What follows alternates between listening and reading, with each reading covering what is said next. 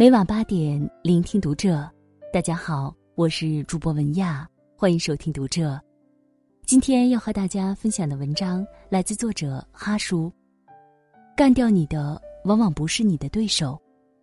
关注读者新媒体，一起成为更好的读者。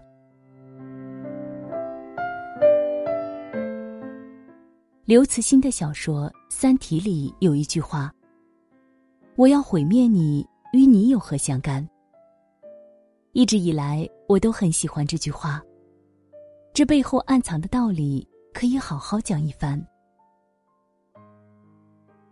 干掉你的，往往不是你的对手。先问一个问题：你有多久没吃方便面了？我想，相比较之以前，如今你吃方便面的次数很少了吧？甚至有人。已经将吃方便面当成了一种缅怀过去的方式。说实话，我是很久没吃一碗香飘四溢、热气腾腾的桶面了。有数据表明，方便面每年的销量以几十亿包的速度在减少。不说你肯定不会注意到，但说了你肯定也不意外。那么。方便面遭遇如此断崖式的危机，可以说是灭顶之灾。难道是产品出问题了吗？不是。如今方便面越做越精致，大的、小的、干拌的、热水泡的，各种口味层出不穷，还请了一些口碑极好的明星代言宣传，但仍旧挽回不了销量下滑的颓势。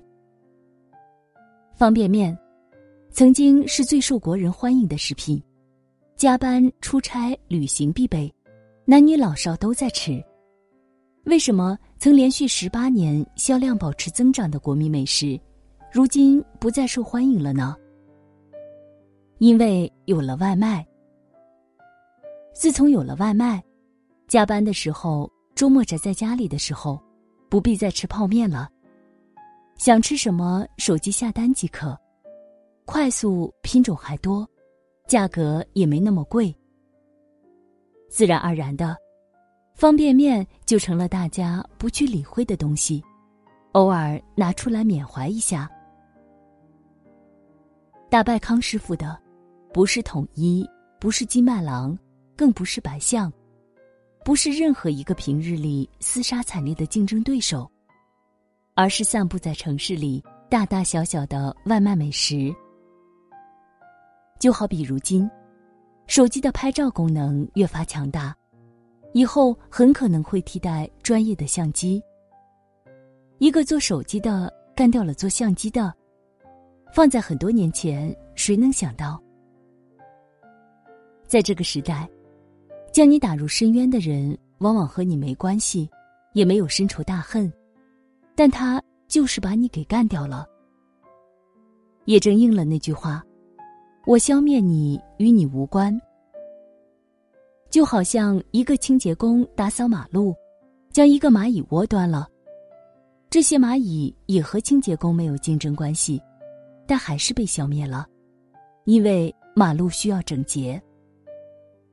人生同样如此，在某些变故面前，你甚至比蚂蚁还弱。毫无招架之力。